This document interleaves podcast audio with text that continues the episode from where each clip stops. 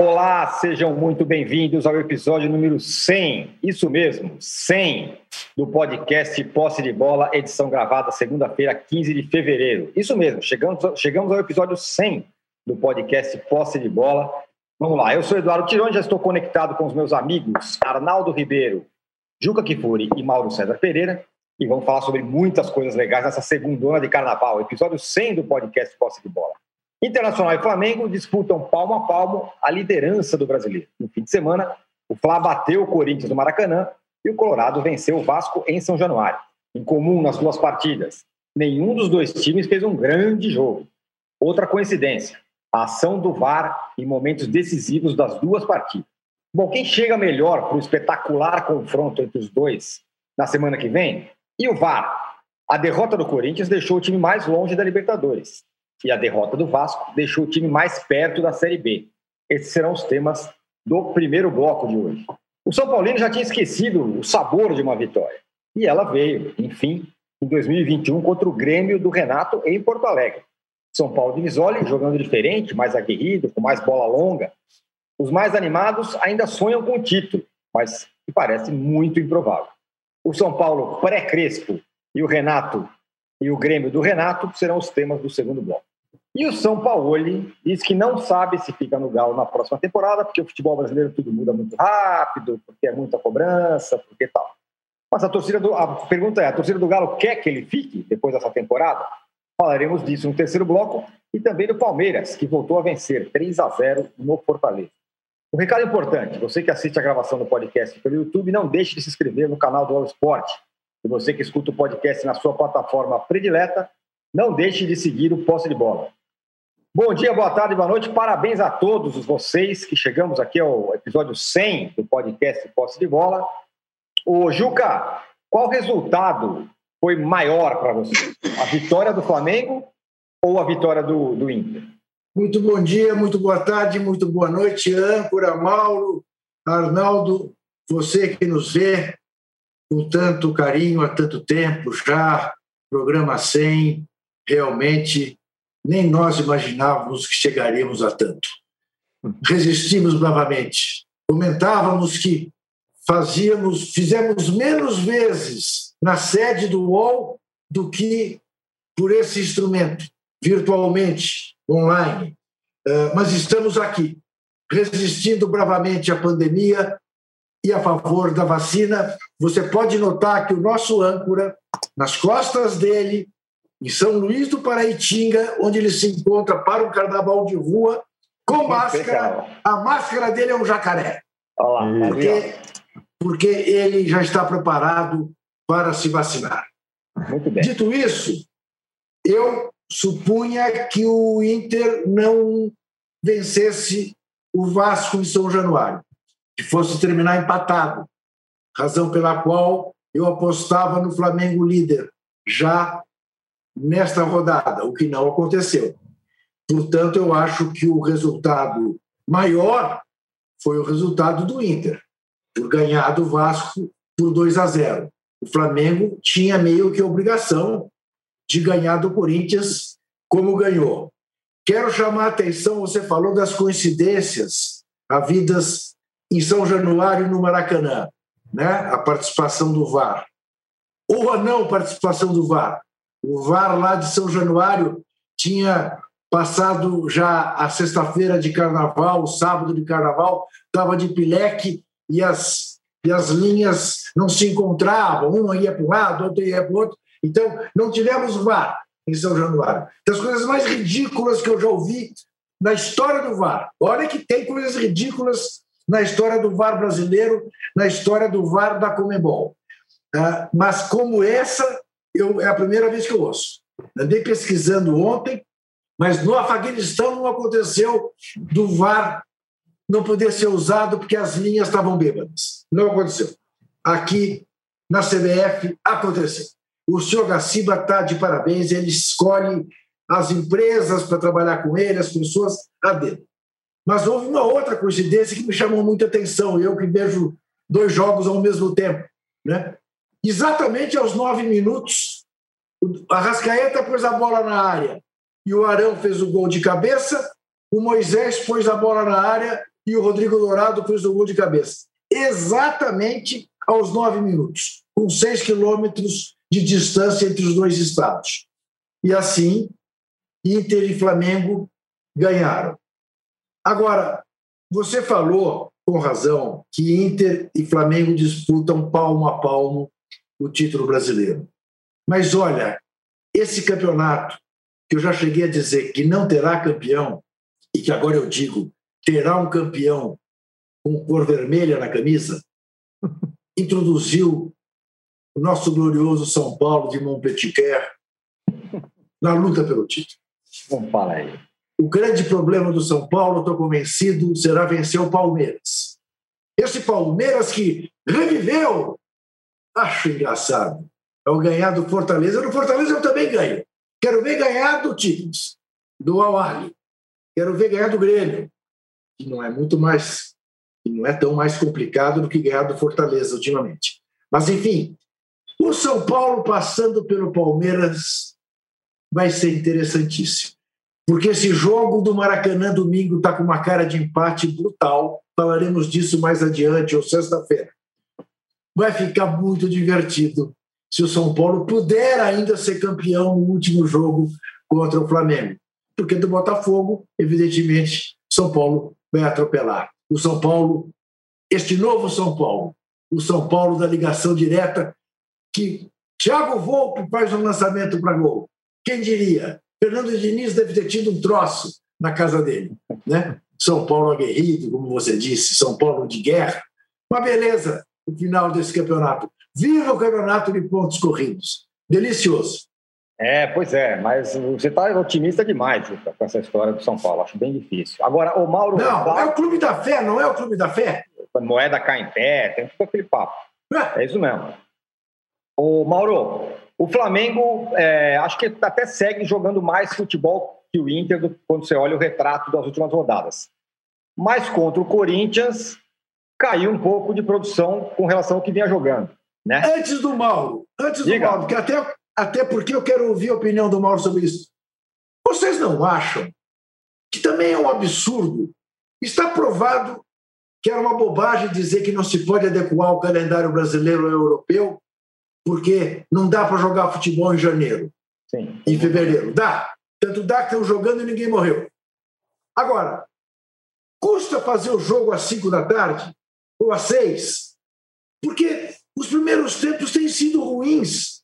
Começa bem e porque os times Cai. morrem. É, não é possível que o nego não leve isso em consideração.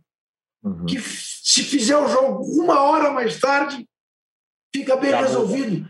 Durante é. anos, o Campeonato Carioca começava às 5 horas da tarde. É, é isso. É verdade. O jogo do Maracanã era sempre às 5, é isso mesmo. Então, Mauro, é... o tem isso que eu falei, né? O Flamengo acho que segue jogando mais do que o Inter, na minha visão, pelo menos, no retrato dos últimos jogos.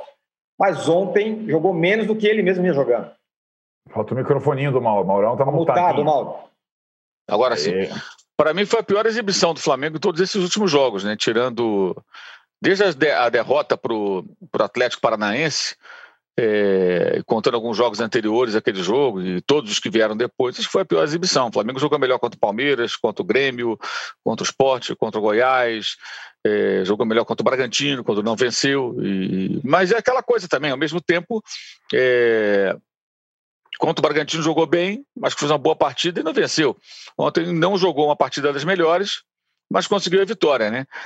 Peca ainda, assim, criou muito pouco, né? O Corinthians conseguiu, acho que ontem até neutralizar bem o Flamengo, fez um gol no começo, mas era só bola parada, né? Foi um gol de bola parada, depois uma bola na travessão de bola parada, cruzamento na área, eh, trabalhando, não conseguiu criar, tomou logo o gol no primeiro chute a gol do Corinthians, primeiro ataque do Corinthians, cometeu um erro defensivo ali, surgiu o gol de empate, e aí criou muito pouco. É, no segundo tempo acho que melhorou, porque o, ali eu acho que o Rogério fez uma mexida boa, ele abriu o Bruno Henrique na ponta, o Bruno Henrique estava jogando mais pelo meio, como vem jogando, e aí ele começou a criar situações por ali. A jogada do gol de empate começa justamente pelo lado esquerdo, né, com o Bruno Henrique, e dali para o Everton Ribeiro, do Everton Ribeiro para o Gabriel mas foi atuação fraca, novamente perdendo algumas oportunidades porque os caras não chutam no gol. O Gerson carregou uma bola lá de trás sozinho, pegou um corredor, parecia seletiva de ônibus, né? Ele pegou aquele caminho ali, foi embora. Estava de frente para o gol, tocou para o lado. Ah, mas caiu no pé direito. Pô, mas ele não é perneta, ele tem a direita e tem a esquerda. Tem que arriscar com a perna direita, amigo. Eu concordo que o jogador tem uma perna preferida. E ele tem nitidamente a canhota. Mas ali, cara, chuta de bico com a direita, mas chuta para o gol.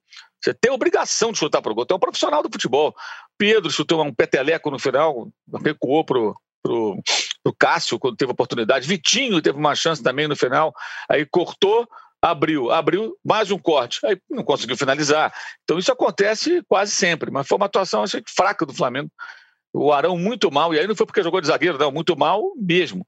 Tivesse jogando de centroavante, goleiro, lateral direito ou, ou, ou, ou zagueiro, é, é, assim, cometendo muitos erros, né? dando ataques ao Corinthians, perdendo bola. Acho que ele falhou no gol, inclusive, num belo gol até do Corinthians, mas acho que ele falhou ali. Então, acho que foi atuação fraca do Flamengo. Mas nessa altura, eu acho que o importante para o Flamengo era vencer, né? É, o Flamengo não vai jogar partidas do nível é, de 2019. Teve um segundo tempo desse nível, acho, contra o Grêmio. É, foi, foi parecido. É, fez um jogo estratégico bom contra o Palmeiras, por exemplo. Contra o Bragantino, acho que teve domínio, poderia ter vencido não fosse os gols perdidos, que é um grave defeito da equipe. Mas ontem o Flamengo tinha que vencer o jogo, até porque essa coisa dos dois jogos simultâneos, um jogo está mexendo com o outro, né? E na volta para o segundo tempo, já, os jogadores do Flamengo já sabiam que o, que o Inter estava vencendo, que o VAR não funcionou lá em, lá em São Januário, né, isso é assunto para daqui a pouco, uma coisa absolutamente bizarra, né, o VAR não funcionar, e, e, e, e, ninguém paga essa conta, né? Tipo, tá tudo bem.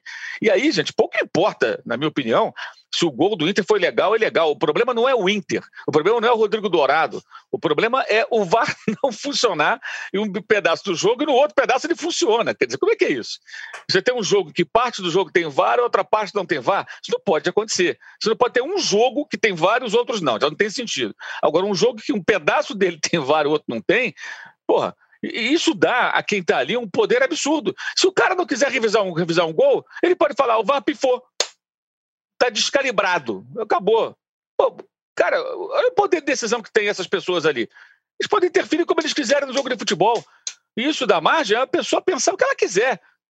Não pode acontecer esse tipo de coisa, né? Então, tudo isso acho que estava num pacote dos jogos simultâneos, calor também e tal, essa coisa toda, embora eu acho até que assim, ali está para os dois, né? Para os quatro, na verdade, né? Os jogos ali muito próximos, São Januário está a quatro quilômetros do, do Maracanã, menos que isso, até muito pertinho ali, dá para ir a pé né, uma boa caminhada. Então, acho que foi assim mais importante para o Flamengo pela vitória do que pela exibição. E quanto o Inter vai ser igual. Não vai importar a exibição, aí vai importar ganhar o do, Internacional. É, é, é, sair na frente do placar. Né? Se o Inter não sair na frente, todos os jogos do Inter no Campeonato Brasileiro, nessa sequência aí com, com Abel, o Inter teve menos posse de bola. Ontem, muito menos que o Vasco. E o Vasco, hein? É, que é um time super reativo, ainda mais com o Luxemburgo. É, exceto o jogo do esporte. Por quê? Porque ficou atrás no placar.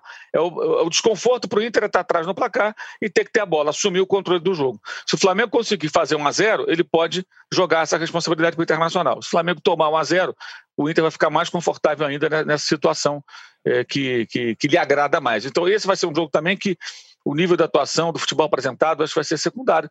Até porque o Flamengo duela com um time que pouco está se lixando para isso. Internacional não faz nada de jogo, jogo bonitinho, não sei o quê, nada disso. Internacional é um time que tem a forma de jogar, a, a moda antiga, mesmo sistema de jogo do seu treinador desde os tempos lá do Fluminense, do próprio Inter, né? E que tem funcionado. Então é isso que importa para o Inter, e nesse momento acho que o Flamengo não vai ser diferente, nem pode ser diferente. Se puder fazer uma grande exibição, jogar um belo futebol, bacana, mas nessa altura não é possível pensar assim. É, ainda mais nessa temporada em que até o Pepe Guardiola enfrenta o Liverpool e o, e o City tem menos posse de bola, por exemplo, e ele ganha o jogo. Entendeu? Até o Guardiola está fazendo isso em alguns jogos. Você pode observar, não tem aquela mesma é, intenção de ter 70% de posse de bola. Já falamos aqui, o time dele tem jogado, quando necessário, com dois volantes da proteção. É, é, é uma temporada diferente, você tem que se ajustar. Eu acho que isso vale para todo mundo. E esse jogo do domingo que vem vai ser, acho que exatamente assim. Os dois vão buscar o resultado, pouco importando se, se, o, se o nível do futebol apresentado vai ser é, agradável ou não para quem está assistindo. O Arnaldo, o VAR nesses dois jogos foi daquele jeitinho que você gosta, né? Não, não. É, o VAR não, não surpreendeu, Tironi, não surpreendeu o VAR. É, o VAR da, da, CBF é, ele já tinha se mostrado falível, manipulável, tudo que você pode. E o combo de más arbitragem com o VAR da CBF desse brasileiro, eu acho que é a marca negativa do campeonato, que é muito legal em, em várias frentes à frente da, do título, à frente do rebaixamento, à frente da Libertadores. Mas o combo VAR mais árbitros ruins do campeonato do Gaciba é, é, a, é, a, é a mancha do campeonato. E aí, de novo, não tem complô para time X, complô para time Y, é a ruindade da arbitragem, do equipamento e da tecnologia e da ideia de utilização dessa praga. Né? É, o que o, o VAR descalibrado, dessa vez, ele já foi nomeado de outras formas. O VAR do impedimento, eu falei, o VAR no Brasil conseguiu transformar o impedimento em lance interpretativo. Antes, as pessoas, antes do VAR no Brasil, as pessoas, é, os analistas ou os torcedores desconfiavam das pessoas dos árbitros e tal. Agora você desconfia da imagem. Você não confia na imagem. Eu não confio em imagem nenhuma que eu vejo. Nenhuma. Eu não confio. Eu não sei. A, a tais linhas lá eu não confio. Desde o erro lá do gol do Luciano, São Paulo e Atlético em setembro, se não me engano, e o, o reconhecimento um mês depois, está provado que essa praga desse software não funciona e é manipulável manipulável no sentido. É, ele não é exato, não é preciso. Então, assim, foi descalibrado em São Januário, demorou 25 minutos para a gente ver a imagem do gol do Gabigol no Maracanã. 25 minutos para ver se estava na mesma linha ou não, se estava atrás da linha da bola, etc. É, é, é de uma piada absurda. É, é, um, é uma coisa de mau gosto.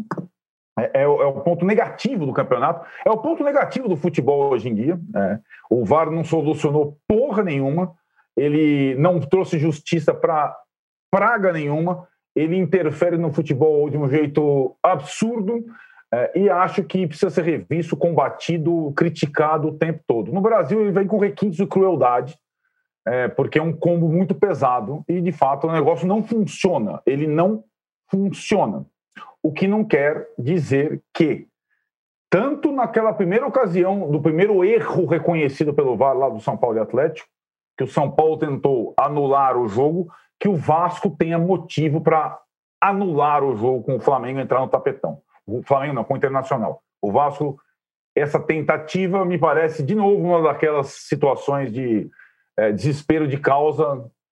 Pelo menos até agora, todo mundo que é, digamos, ensaiou com um pedido de impugnação do jogo por conta desse lixo que é o VAR, teve a sua tentativa logo é, naufragada. Vamos ver o que vai acontecer, porque essa é uma outra ameaça para esse campeonato que é legal, literalmente.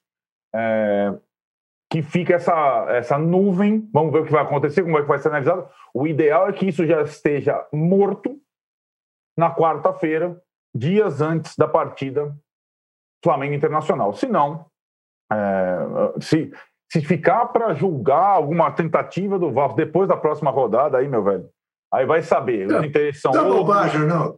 É, é uma bobagem. Eu acho que é uma bobagem, né? Eu sempre achei isso. Isso é, é jogar para a torcida. Eu, eu, fico, eu fico indignado. Como é que esse jovem pássaro já pode ser empalhado porque um cara com a idade dele recorrer a, a tapetão, a não sei o quê, fazer as declarações que ele fez, não, vai cobrar do cano, perder o pênalti, da é, escolha é, do Luxemburgo, do derrota para 3 a 0 no Ceará. Cara, nem com conversa mole, com anular jogo, coisa alguma. É, agora, fala, João. Fala, fala, fala, fala, Só para concluir, Tironi, eu acho assim, para o jogão, para a decisão antecipada do domingo que vem, na projeção ali, algumas semanas, eu, a gente falou aqui, eu falei aqui, a minha impressão é que Flamengo e Internacional faria a decisão antecipada com o Internacional jogando pelo empate. E é mais ou menos o que vai acontecer. Eu não contava também, como o Juca falou, com a vitória do Inter sobre o Vasco São Januário, mas não contava com a derrota do Inter para o esporte no Beira Rio. Portanto, o Inter manteve uma pequena vantagem em relação ao Flamengo e jogar pelo empate, quer dizer, pelo empate para continuar dependendo dele na última rodada, quando enfrenta o Corinthians, ou a única possibilidade do campeonato acabar no próximo final de semana, ele vencer o confronto direto. Está mais ou menos como eu previa a reta final sem o São Paulo, Juca. O, agora, o Mauro, e, assim, e, o, e o, independentemente do, do VAR descalibrado, do tapetão do pássaro e tal, o Vasco do Luxemburgo é igual o, o Vasco do, do Sapinto que foi embora, né? O Vasco do Luxemburgo tem 30% dos pontos, né? É. É, ele, ele, ele só ganhou 30% dos pontos que disputou. É um desastre, né? É um desastre. E o jogo de ontem, é, até se você observar, assim, depois até falei com alguns amigos vascaínos e tudo, você percebe o seguinte: é, é, quase que unânime. O cara reclama, pô, o VAR não funcionou contra o Vasco, não sei o quê, aquela coisa normal do torcedor, ao mesmo tempo, mas que merda, não é possível, cara. O time não ganha de ninguém, o time não joga nada. E não joga mesmo, porque também os vascaínos, parte dos vascaínos, tem culpa nisso, porque acreditaram que a simples volta do Vanderlei Luxemburgo faria com o futebol é, é, espetacular do 4 a 4 né? Lembra do jogo do 4 a 4 Que aquilo uhum. seria o bastante. Aquilo é a grande ilusão coletiva do Vascaíno, achar que o trabalho do Luxemburgo no ano anterior foi espetacular. Foi mediano com um time mediano que ficou no lugar dele ali. Fosse um trabalho muito bom, o Vasco teria ido além daquilo, teria conseguido algo mais, teria feito uma campanha surpreendente. Um exemplo, Botafogo do Jair Ventura 2017 que foi para a quarta de final de Libertadores, semifinal de Copa do Brasil, e ficou ali entre os dez primeiros, sexto ou sétimo do Campeonato Brasileiro, né? com uma campanha muito boa, um time modestíssimo. Modestíssimo. O Luxemburgo não tirou isso do Vasco. O Luxemburgo não colocou o Vasco nesse patamar mais alto aí. É, você pega o Santos na final da Libertadores, esse é um com o Cuca agora esse ano, esse é um trabalho surpreendente, indo além do que as pessoas esperam. E você pode encontrar outros exemplos por aí. O próprio Atlético Paranaense, depois de desmontar o time, remontar o time, é, é uma boa campanha. Se você observar a posição do Atlético brigando por vaga na Libertadores a essa altura, já esteve até na zona de rebaixamento, reagiu bem.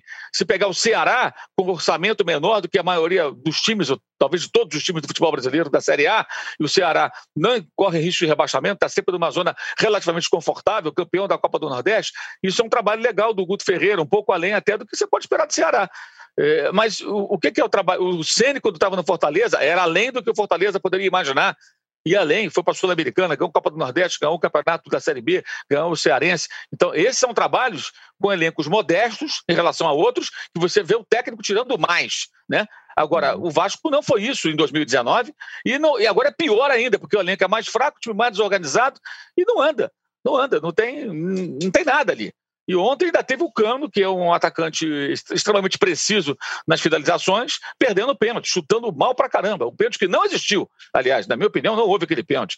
É, até foi parecido com um lance que teve no jogo Flamengo e Vasco, que pediram uma falta que não foi, o Cano ele meio que ele abriu ali o compasso para chutar, acabou ele acertando o adversário, caiu, e, e, o adversário só vinha na perseguição, não fez nada. Ele que, que tropeçou. E ontem, para mim, foi a mesma coisa. E aí o cara foi lá, o campeoníssimo lá, o árbitro foi lá olhar o, o, o videozinho na beira do campo, e aí confirmou o pênalti. Fica uma sensação de que a arbitragem não teve coragem de voltar atrás de um pênalti mal marcado, porque ela não sabia se havia impedimento ou não do gol do Internacional, porque o VAR estava calibrado. Então dá margem a essa interpretação. Ou ninguém pensou nisso? Ah, os caras vão voltar atrás agora, eles não sabem se foi impedimento ou não do Rodrigo Dourado. Quer dizer, olha que bagunça a arbitragem e que bagunça é o time do Vasco, né? E nem o Cano junta, nem o Cano ajudou. O, Vasco ali é o quê? É Benítez e Cano tentando tirar um coelhinho da cartola, gente. Bola no Benítez, vê se ele consegue colocar ali alguém em condição e o Cano para tentar finalizar. Teve o pênalti e acabou perdendo. Um ponto valiosíssimo, porque o Bahia ganhou um ponto contra o Atlético no sábado, né? Uhum. Do, do, reclamão Jorge Sampaoli, que é a grande decepção entre os técnicos nessa, nessa temporada, e, e abriu um ponto de vantagem. A situação do Vasco ela é muito dramática, não só pela tabela, pela matemática. O time não joga nada, nada. Assim, não dá nenhum, nenhum sinal de esperança. A última rodada é contra o Goiás. Podem morrer os dois abraçados. Se o Bahia pontuar, deixa os dois ali, os dois morrem abraçados. Podem ficar se matando ali em busca de um resultado e o Bahia pode conseguir escapar como o Fortaleza, que está à frente, apesar da derrota para o Palmeiras 3 a 0 e tudo mais. Então a situação ela é muito ruim. E no momento que o Vasco trocou de presidente, o Jorge Salgado ganhou a eleição, o outro candidato lá, o Leve, esse ano continua, vai para a justiça, aquele rolo do todo, mas enfim, o presidente é o Salgado, e o discurso é o quê? De tentar recuperar o Vasco de uma maneira razoável, né, cortando custos, colocando a casa em ordem, buscando alavancar receita, fazer, fazer o que tem que fazer, não tem outro remédio para isso aí, irmão. É um longo tratamento, não é se toma um remedinho, pim, fica bom. Isso não existe. Não existe. Esse dinheiro fácil tudo. Só se vê aparecer um mecenas ou coisa parecida, não tem mecenas. Então, é, é por Agora, com menos receita na Série B, Imagina o Vasco quatro vezes rebaixado para a Série B. O primeiro rebaixamento foi em 2009, né? 2008, é, na verdade, jogou a Série B em 2009. Então seria em 2022. Então, um intervalo de 13, 14 anos, o Vasco jogando quatro vezes a Série B. O tamanho não do dá, Vasco. Não, não Porra, é, é, é, muito. Nenhum clube grande do Brasil passou por Série B tantas vezes. E, o pior, é né, dos maiores. E pior, né, Mauro? Não vai ser fácil essa Série B esse ano. É, né? é isso. O Cruzeiro. Quer dizer, tem, tem, tem adversários à altura né, de, de, em termos de tradição, em termos Sim. de estrutura. Né? Mas, né, Juca, os times que disputam a Série B hoje, tem alguns times que são bem estruturados para a Série B. Especializados quatro, na competição. Esses, esses, quatro que subiram, por exemplo, talvez eles subam e caiam os quatro, pode acontecer. Mas são os times bem estruturados para a Série B, o tamanho da Série B. Né? É. Agora, o, né? o Arnaldo, o, o Mauro estava falando aqui que, do, do, Flamengo, que não jogou bem e que nesse momento não precisa jogar bem, ou não precisa não, é, não, não é necessário jogar bem, você tem que ganhar os jogos, que é, a rigor, o que o Internacional vem fazendo ao longo do campeonato, né? Não é um jogo super bacana, mas é um jogo que tem resolvido e vai chegar, é, ganhou essa, essa, enorme vitória contra o, o Vasco e ele chega no confronto com a vantagem, né? É, é, eu acho que o Mauro toca num ponto importante da, da era da pandemia no futebol e do resultadismo é, como consequência de sequência de jogos, falta de, de preparação. É, eu, assim, você sabe que eu não consigo dissociar é, o, futebol bem jogado do resultado. Eu, eu não consegui ver na minha vida até hoje futebol bem jogado sem resultado, a não ser a Copa de 82, que tem as suas para o Brasil que tem as suas. Os adversários, ou o adversário, a Itália, no caso, jogou melhor que o Brasil no jogo que venceu o Brasil. Né? Então, tem até isso tem essa situação. Em relação ao Inter, é, eu acho que depois, não é só pela característica do Abel, é principalmente, mas não é só por isso. O Inter jogou de uma forma, tentou jogar de uma forma diferente com o Kudê, é, ir, entre aspas, além do resultado, Porém, é, aquele, aquele formato deu certo em algumas situações e depois o Inter também perdeu jogadores muito importantes, alguns dos mais técnicos do time, como Guerreiro, como Bosquilha, machucados. O que fez com que voltasse já na era Abel aquela espinha dorsal de Dourado, Edenilson, Patrick, etc. Tal, que é um time de competição, de disputa de, de bola, que não é um time criativo. Não é um time criativo. E, e acho que essa é a cara do Inter e é a melhor cara para esse Inter. Porque um time de futebol ele tem que ser o máximo que ele pode ser. Eu acho que o Inter joga esse Inter, joga o máximo que ele pode jogar. Está jogando o máximo nessas. Teve o tropeço com o esporte, um empate contra o Atlético Paranaense, que não é um tropeço, o Atlético Paranaense está ganhando todo mundo, já passou o Corinthians, etc. E o resto foram vitórias importantes. Não dá para tirar os méritos dessa arrancada internacional. Em relação ao Flamengo, é uma, de novo, é como o Mauro falou, não dá para comparar e a gente não vai conseguir ver. O Juca falou isso semana passada também. A gente não vai conseguir ver o Flamengo do Jorge Jesus mais. E não é só por conta da pandemia, são uma série de fatores. É, é, quase todos os jogadores estão lá ainda, mas já é uma outra dinâmica, uma outra realidade. Os adversários já entendem o jogo de uma forma, é, tem a barriga cheia dos jogadores que ganharam tudo, tem uma série de detalhes em que o Flamengo não consegue ser brilhante. Porém, continua tendo os melhores jogadores do país e, sem ter liderado o campeonato por uma rodada até agora, pode ser campeão. Talvez tenha, seja o favorito para o clássico com o Internacional, pelo time que tem, pelos jogadores que tem. Parênteses, mais um só, rapidinho. O Gabigol joga muito, ele perde gols, etc. E tal, mas ele joga, ele é o único jogador do futebol brasileiro capaz de desequilibrar um jogo sozinho. Não tem outro. Não tem outro. O Marinho é muito bom, o Galhardo lá que voltou, fez gol no Inter é bom, o Luciano do São Paulo é bom, o Claudinho do Bragantino também é bom, mas não dá para comparar. O Gabigol é um jogador acima da média completo. Assim. E do jeito dele, ele está lá, agora conectado com o Rogério Senna, é, no colo do Rogério Ceni, acho que liderando essa, essa fase final do Flamengo no campeonato. Mas eu acho que esse Flamengo, Tironi, nenhum time é, do Brasil é, conseguiu ser brilhante nos últimos anos. Só o Flamengo do Jorge Jesus por uma série de circunstâncias. Aquilo foi exceção. É, e a gente não vai. Então, jogar pelo resultado agora.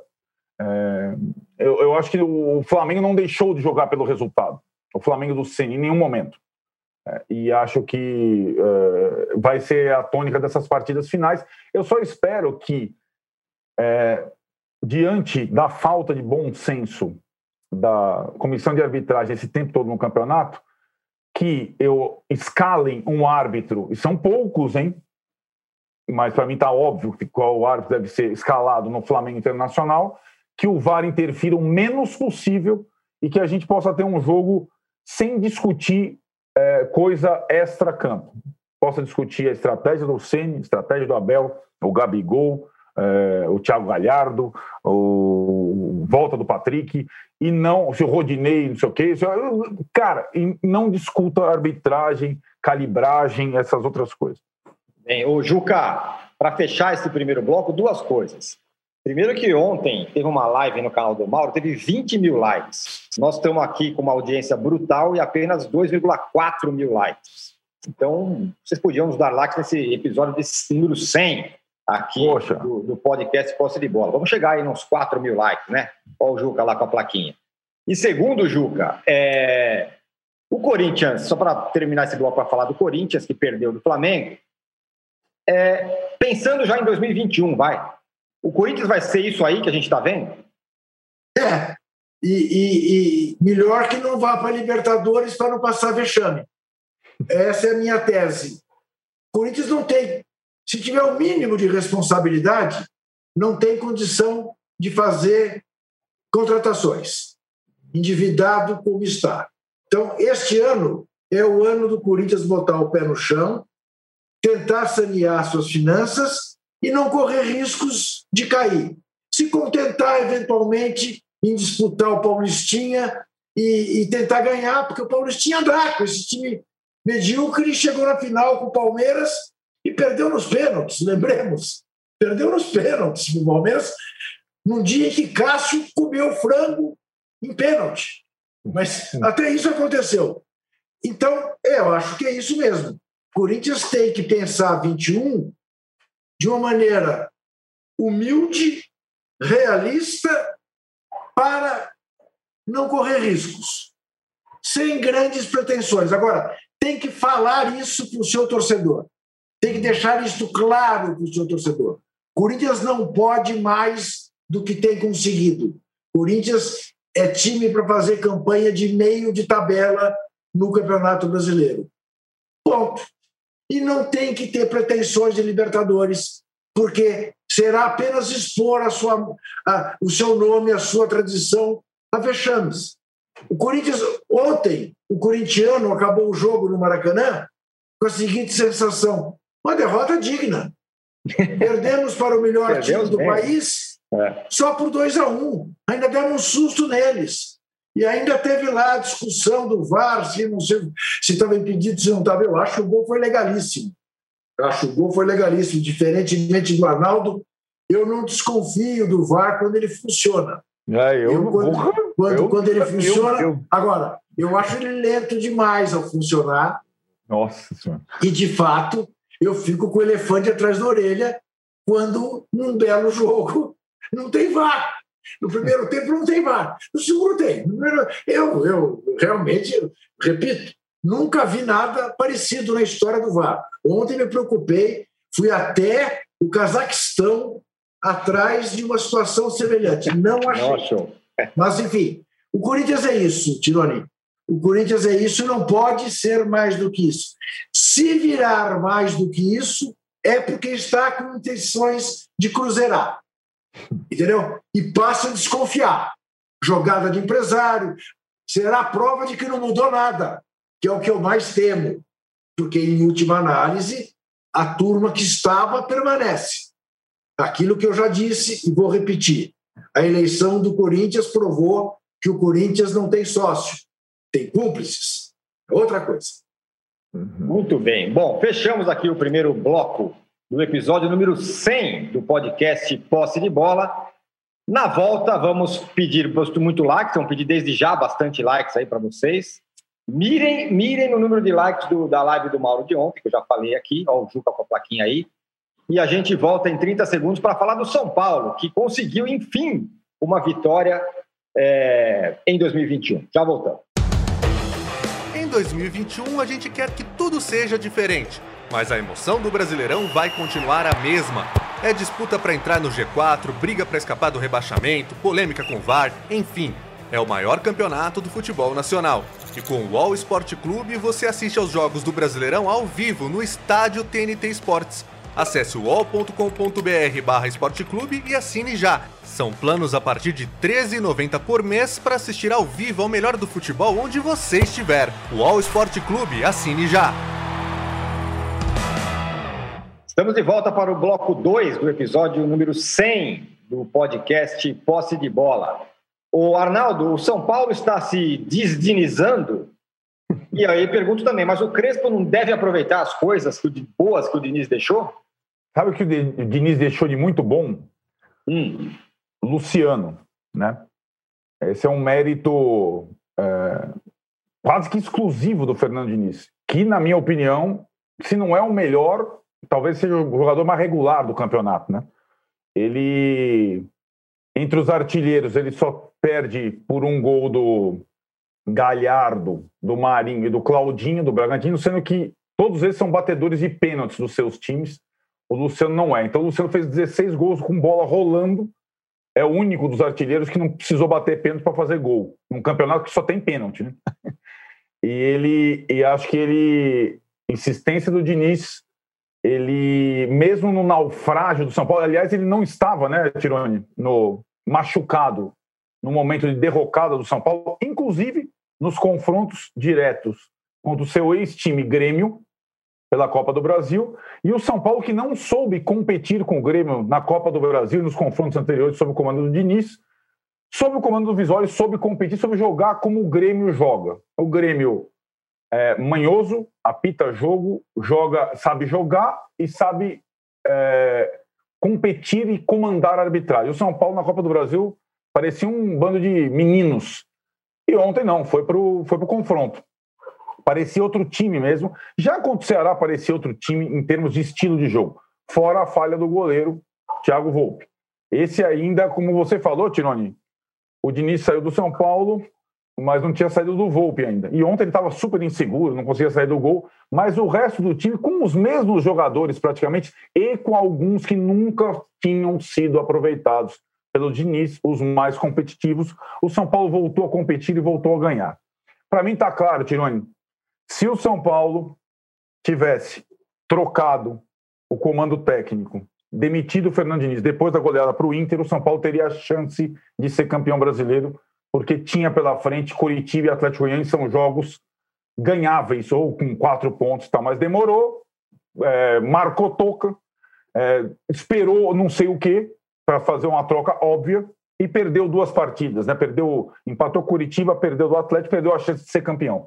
Agora, com essa vitória sobre o Grêmio mais três partidas, tem boas chances de, é, quase totais chances de fazer a fase de grupos da Libertadores, que era o mínimo, e entregar para o Crespo, que chega nessa terça-feira ao Brasil, é, um calendário é, mais é, plausível para ele trabalhar. Só estrearia na Libertadores em abril. Como eu falei aqui, o Crespo não vai dirigir o time nas três partidas finais, e nem tem, acho que agora o Visório tem os méritos para tocar as três últimas partidas, mudando um pouco o perfil do time.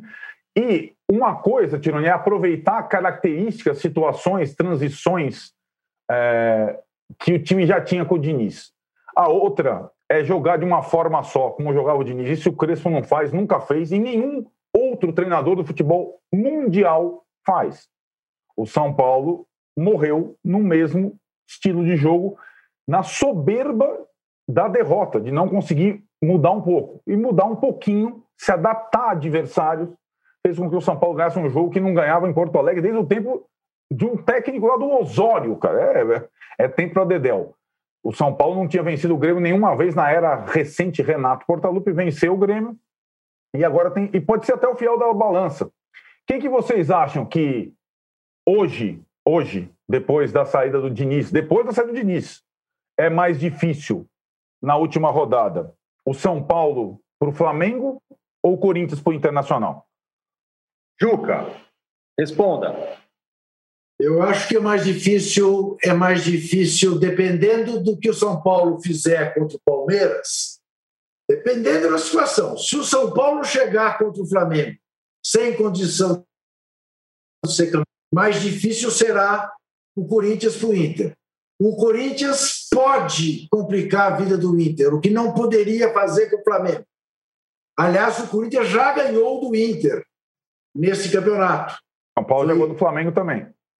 Não, eu sei, eu sei, mas será diferente o Flamengo chegar no Murubi, o Flamengo podendo ser campeão o São Paulo não. Se o São Paulo puder ser campeão, será mais difícil para o Flamengo ganhar do São Paulo do que para o Inter ganhar do Corinthians. Se o São Paulo estiver fora, for carta fora do baralho, e o Inter ainda precisar ganhar do Corinthians, eu acho que o Inter sofrerá mais. Hum. Muito bem. O, o, Mauro, o Grêmio do Renato tem aí a final da Copa do Brasil ainda para salvar, enfim, a temporada do, do, do Grêmio nessa, nessa, nessa temporada 2021, é, 2020-21. Agora, mesmo nesse ano em que o Grêmio não abandonou totalmente o brasileiro, foi muito irregular, recorde de empates. Será que a era Renato está se aproximando do fim? É, na, na coletiva ontem, depois do jogo, né, é, uma das primeiras respostas do Renato já foi naquela linha do jogando a responsabilidade para os jogadores. Eu entendi dessa maneira. Ele fala: já avisei os meus jogadores, é, final da Copa do Brasil, jogos agora nessa reta final, ninguém tem lugar cativo. Quem tiver bem, joga. Ou seja, o problema é só dos jogadores. O, o, o professor não tem nada com a história. É, o desgaste é evidente, né? imagino que até com o elenco deve haver um certo desgaste quando o técnico fala isso, não é a primeira vez. Quando fala isso, está vencendo, tudo bem. Mas o Inter tem fracassado dentro de casa, né? já perdeu jogos em casa como esse de, de, de domingo para o São Paulo, é, não tem mais chances matemáticas de chegar entre os quatro mais bem classificados do Brasileirão, quer dizer, a chance de fase de grupos da Libertadores é via Copa do Brasil, né? porque não, não tem como alcançar mais o quarto lugar, isso faltando duas rodadas, algo que nas últimas temporadas até o Renato se vangloriou disso, até depois de tomar de 5 a 0 do Flamengo do Jesus, deu no final do, da temporada que ele falava, não, mas chegamos na Libertadores, estabelecemos a nova meta e deu certo. Isso sempre foi dando um novo, novo oxigênio a ele. E agora ainda tem o suposto interesse do Atlético Mineiro, né, pelo menos é o que se especula, e isso tem incomodado ainda mais ali. Incomodado não, tem gerado mais é, falatório é, é, entre os gremistas. Pode ser o final da, da, da, trajetória dele. Eu acho que vai ficar bem difícil a continuidade do Renato se o Palmeiras derrotar o Grêmio na final da Copa do Brasil.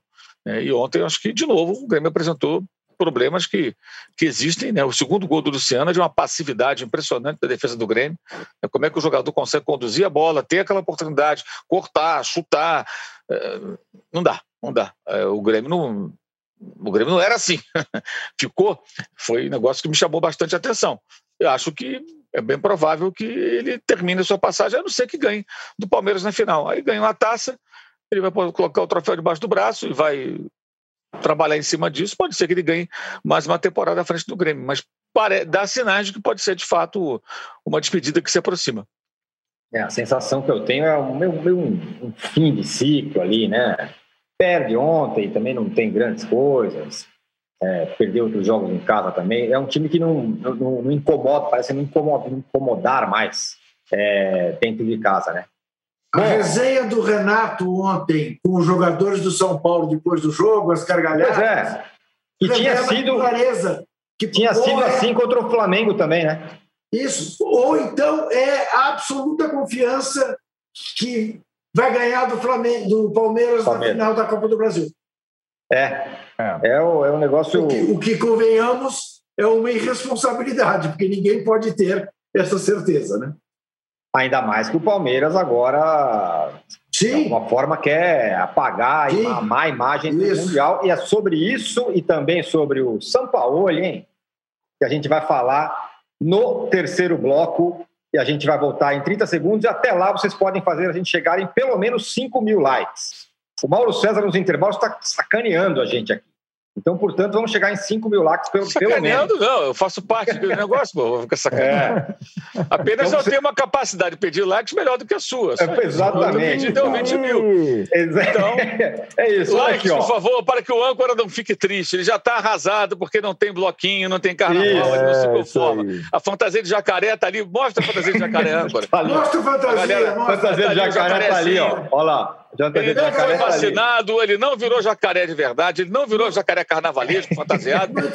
não tem bloco, ele está ele, ele tá arrasado. Então só o like pode curar o like, de uma ressaca terrível. É isso que a gente vai ver. Ah, depois dessa pedida do, do, do Mauro, eu quero só ver o que. Jacaré, tá bom? Pode deixar. No último bloco, voltarei com o jacaré perto de mim. A gente volta em 30 segundos. Vamos falar do São Paulo, que está falando que vai embora, não sei, porque é o Brasil e do Palmeiras, que está aí, ganhou do, do Fortaleza. Tá voltando. Enquanto na rua o comércio tem hora para fechar, na internet ele continua sempre aberto. E agora você pode abrir o seu negócio ou levá-lo para a internet com toda a facilidade, experiência e segurança do UOL. Chegou o UOL Meu Negócio. Com ele, você tem o criador de sites e a loja virtual para começar a crescer na internet. Faça como milhares de clientes. Acesse agora mesmo uol.com.br barra meu negócio e leve o seu negócio para a internet. UOL Meu Negócio, apoiador oficial do seu sonho. Estamos de volta para o terceiro bloco do episódio. Cadê o jacaré? 100 do podcast Posse de Bola. O jacaré está aqui, eu já vou mostrar. Ó, olha ele aqui. Olha ele aqui, rapaz. Tá pensando o quê? Que maravilha. Tá aqui. Tá aqui o jacaré. Agora, o São Paulo falou aí, né, depois da, da, da, do resultado horrível que teve no, no contra o no fim de semana. Bahia. Falou que o futebol brasileiro é resultado e papapi, talvez não fique. Ô, Juca, o São Paulo descobriu que no Brasil o resultado importa. Mas escuta, ô, ô, âncora, eu confesso a você que eu não entendi bem essa declaração do São Paulo. Porque, pelo menos no que diz respeito a ele, ele não pode reclamar de instabilidade. Porque ele abandonou o Santos, é. ele, na hora H, eh, não fez o acordo com o Palmeiras, porque a cada vez que o Palmeiras dizia ok, ele fazia uma exigência a mais. Ele está lá no Atlético, não há nenhuma movimentação no Atlético uh, de mandá-lo embora, apesar, apesar da campanha não ter sido aquilo que se imaginava, e eu quero deixar claro, não que tenha sido um fracasso, porque não foi, mas lembrando que o Atlético disputou apenas o Brasileirão, o Covidão 20, sob a gestão Sampaoli, nesse aspecto, o fato de ter chegado na penúltima rodada já sem chance de ser campeão, não era exatamente o que se esperava. Mas, assim mesmo, dou desconto. Ficou o tempo todo entre os quatro, ficou o tempo todo podendo ser o campeão e tudo mais. Acho que o ideal seria uma nova, uma nova temporada sob a gestão dele. Mas não vejo por que ele possa reclamar da instabilidade que é patente no futebol brasileiro. Acho que ele está com frescura, isso sim. Ele é uma pessoa uh, de temperamento inconfiável, infelizmente. Você acha que ele tem que, do, do que reclamar, Mauro? Não, não tem nada que reclamar. Na verdade, o, o Atlético, com o seu patrocinador Mecenas está contratando todo mundo que ele pede. O futebol do Atlético está aquém, ele faz uma temporada ruim. O Atlético é um time de má campanha fora de casa e no sábado mesmo em casa acabou deixando pontos importantes, como foi contra o esporte naquele empate lá no primeiro turno 0 a 0 No 2 a 2 com o Inter todo desfalcado, pensando na Libertadores, no Boca Juniors.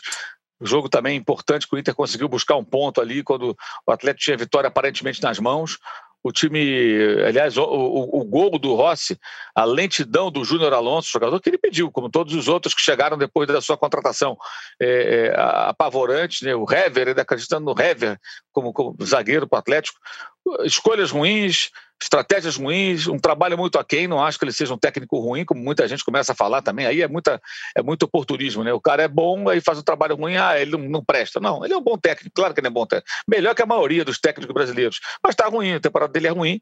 e, e essa, essa, conversa fiada aí não, não, não, cola. O São Paulo ele é uma decepção na temporada 2020. Está bem claro isso. E especula-se que ele possa ir para o futebol francês. Né? É, a gente sabe que se ele tiver de fato uma proposta, ele vai querer voltar ao futebol europeu, que é um direito que ele tem. Mas essa conversinha, ah, porque aqui não tem paciência, ele quer o quê? O Atlético pode não ficar nem quarto no, no brasileiro, tu corre o risco de perder até a vaga da Libertadores. Então, todo esse investimento foi para quê? É, é, se você falasse, não, mas o time oscila um pouco, mas faz grandes partidas, está em evolução, é, termina o campeonato sem um título, mas jogando bem e mostrando um caminho, não. Eu não vejo esse caminho, não. Acho que o Atlético já jogou até melhor em outros momentos uhum. do que nessas últimas partidas, nesse, nesse segundo turno do campeonato. Teve momentos melhores. Então não, não tem desculpa. E ele está dando desculpa, é, tentando tirar proveito do, do, da bagunça que é o futebol brasileiro, que é verdade, mas ele está fracassando, não é porque o futebol brasileiro é uma bagunça. Ele está fracassando porque ele está fracassando. E até alguns jogadores que ele pediu, de repente, é, podem ser questionados aí. E ao mesmo tempo também é, você percebe que o Atlético, ele, ele, ele, nas últimas semanas, parece viver mais 2021, que é a temporada que ainda vai começar, do que 2020, que é a que não terminou. É um tal de vai contratar Hulk, vai contratar Nátio Fernandes, vai contratar não sei quem, vem fulano, ciclano. Peraí, mas o campeonato tem andamento. O Atlético está preocupado com esse campeonato ou com o que virá? Qual, qual é o objetivo do Atlético? Agora não tem mais chance nem matemática de ser campeão brasileiro, né? Mas até, até sábado tinha. E deixou de ter porque empatou com o Bahia em casa. O Bahia lutando contra o rebaixamento. E quase perdeu. O Bahia teve bola na trave, teve chance de fazer o segundo gol. Claro, acho até que o empate foi justo. Mas o Bahia, com um pouco de sorte, poderia ter vencido, como o Atlético poderia, poderia ter vencido. Não fez um jogo melhor que o Bahia. Não se impôs diante do Bahia. Pelo contrário, teve mais a bola e tal, bababá, mas o adversário do Atlético, que foi o Bahia, também flertou com, com, com a vitória. Poderia, até quando estava 0 a 0 o Bahia teve oportunidade de, de, de, abrir o placar. Então, mais uma atuação fraca. E qualquer coisa que você pode falar diferente disso é conversinha para boi dormir.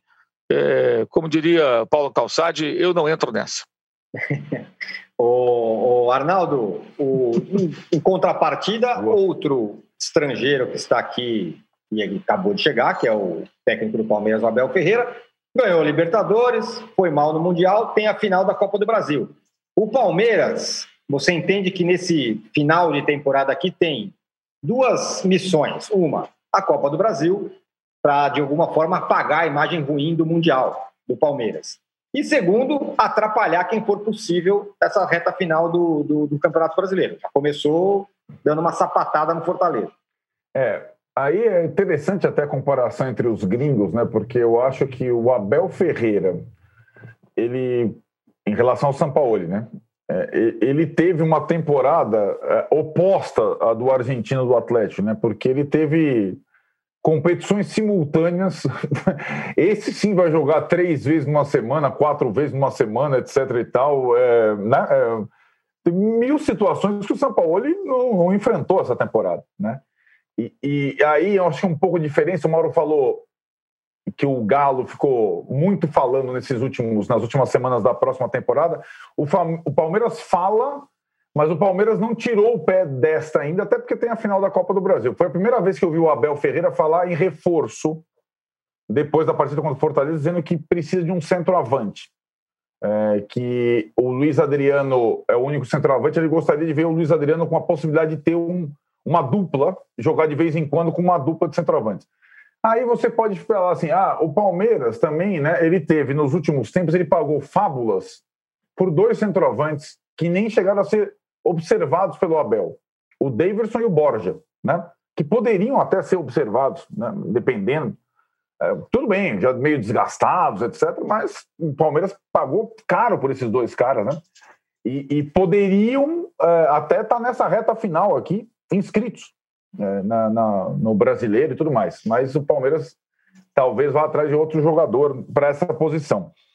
É, e acho que tem uma questão também em relação ao Abel, que é, é decifrar até que ponto o trabalho dele pode fluir no Palmeiras. Se pode ser um time como a gente viu poucas vezes, mas viu contra o Corinthians, por exemplo, é, contra o River é, na Argentina, em algumas partidas com o Cebola contra o próprio Atlético. O, jogo contra o Fortaleza é curioso, né, Tirone? Com um esquema diferente, três zagueiros, jogadores que não estavam jogando, Lucas Lima, Gustavo Scarpa. O Palmeiras fluiu, o Fortaleza vinha fazendo bons jogos, foi triturado no primeiro tempo. O Palmeiras tem bons jogadores. O Palmeiras pode jogar mais do que jogou nessa temporada. Talvez ele não possa ganhar os mesmos títulos. Se o Palmeiras é campeão da Copa do Brasil e da Libertadores, é uma temporada em termos de título, ó, porra, é, das melhores. É, mesmo que a campanha e a performance no Mundial tenha sido desastrosa, na minha opinião, e acho que não tem outra palavra. A gente tentou usar palavras é, é, diferentes nessas últimas definições, mas no Mundial foi desastroso o Palmeiras, o que não quer dizer que a temporada inteira tenha sido desastrosa. E, e acho que é, o próximo passo do Abel Ferreira é incrementar aí com um pouco mais de tempo, usando o estadual como laboratório, o tipo de jogo do Palmeiras e que, que acho que pode, pode ir além do que ele foi até agora nesse momento. Mas hoje você vê um recém-chegado, Abel Ferreira, no Palmeiras, me parecendo mais uh, sólido, capaz e favorito para o confronto com o Grêmio, o Grêmio que a gente está enxergando agora. Né? Tudo bem, uh, o investimento do Palmeiras é maior que o do Grêmio, mas o trabalho do Renato é muito mais longo o Renato está com essa final na cabeça há mais tempo, mas hoje, se for disputar, tem alguns dias, né? Alguns dias é, fazem muita diferença no atual calendário do futebol brasileiro. Alguns dias foram suficientes para o Santos perder o embalo antes de enfrentar o Palmeiras na final da Libertadores. E o Cuca ter decidido mudar de ideia em relação à escalação. Ainda faltam, sim, alguns dias para o primeiro jogo da final da Copa do Brasil.